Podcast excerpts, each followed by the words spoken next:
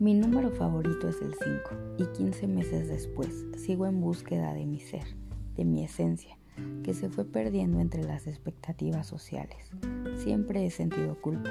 En los lugares más oscuros de la depresión escucho la voz de mi agresor. Eres una chillona. Yo que verdaderamente he sufrido y visto la pobreza a la cara, carecí de comida y zapatos, de estabilidad y de amor materno. No puedo evitar darle la razón. Es cierto, mi vida es mejor que la del 60% de la población de mi país. Sin contar la guerra contra el narco, no vivo en un estado perpetuo de conflictos armados. Hay comida en mi mesa y sábanas en mi cama. Y a pesar de todo, entiendo a la perfección la primera noble verdad. Todo es sufrimiento, que yo he interpretado como la eterna insatisfacción del vacío perpetuo. Pues de primera mano he experimentado el no carecer de nada y aún así sentir la tristeza eterna del llanto amargo.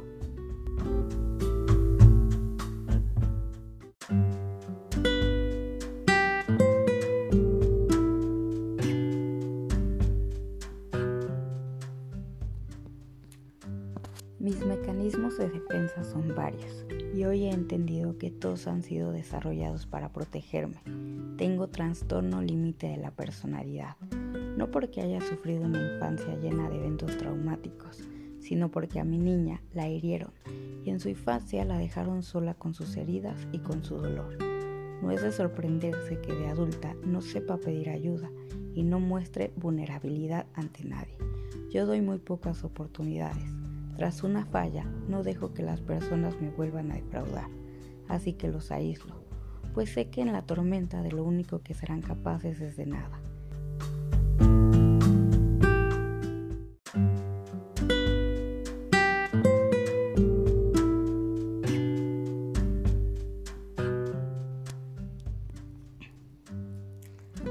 El color gris no lo veo, me muevo entre el negro y el blanco en el es o no es.